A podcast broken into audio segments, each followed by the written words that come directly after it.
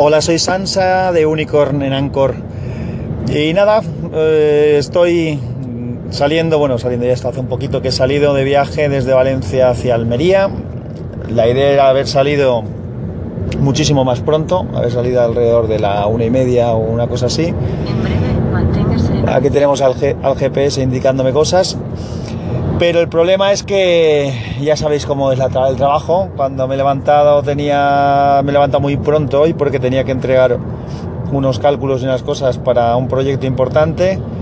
Y antes de que me pudiera ir han llegado nueva información con lo cual está hasta nada hasta hace un rato. Son las 5 y 20 ahora mismo y ahora es cuando estoy saliendo.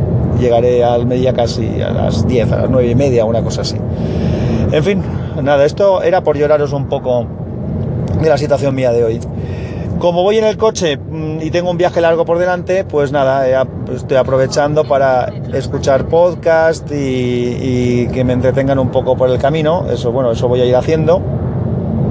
Entonces, eh, estaba escuchando Mixio, que no sé si lo, lo escucháis, que es un podcast de Alex Barredo que habla sobre novedades tecnológicas que está bastante bien, la verdad es que lo hace muy bien, hace un resumen, un resumen bueno. Y ya me, cuando pueda ya le mandaré un tuit o algo, porque ha hablado de que ayer salió el nuevo Microsoft Surface Book.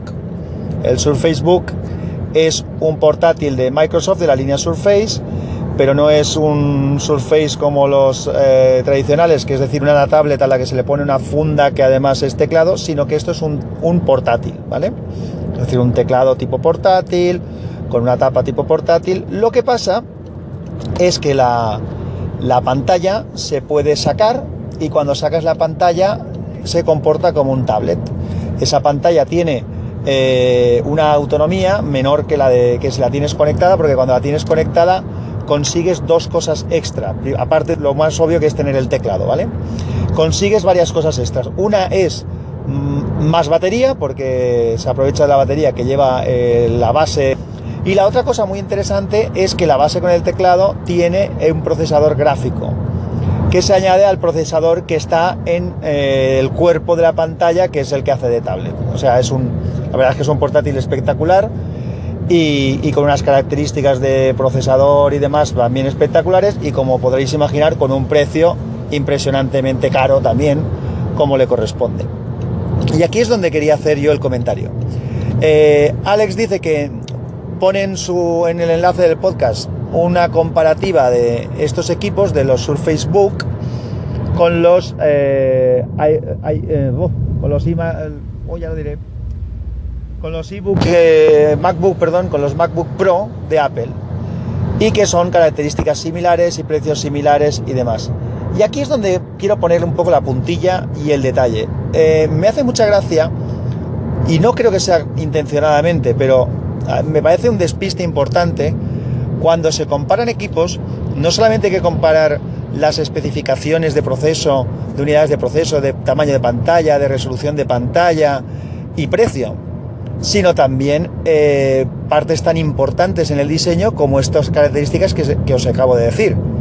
Un equipo al que le puedo sacar la pantalla, que la pantalla se puede comportar de manera independiente, que cuando la conecto a la base me añade un, coprocesador gráfico y más batería, y que esa pantalla que puedo sacar como un portátil independiente además tiene soporte para lápiz con el que puedo interactuar con, eh, con la pantalla para tomar notas o para hacer dibujos o para lo que quiera, no es ni muchísimo menos lo mismo que un portátil equivalente en procesador, pero que es un portátil y punto. Que no tiene ni pantalla táctil, ni soporte para lápiz, ni mucho menos esa pantalla la puedes sacar, ni la puedes doblar sobre el propio portátil, ni nada parecido.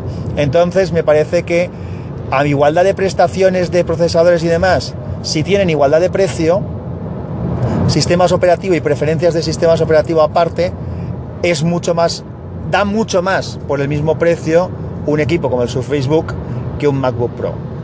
¿Qué opináis? Un abrazo. Chao, hasta ahora.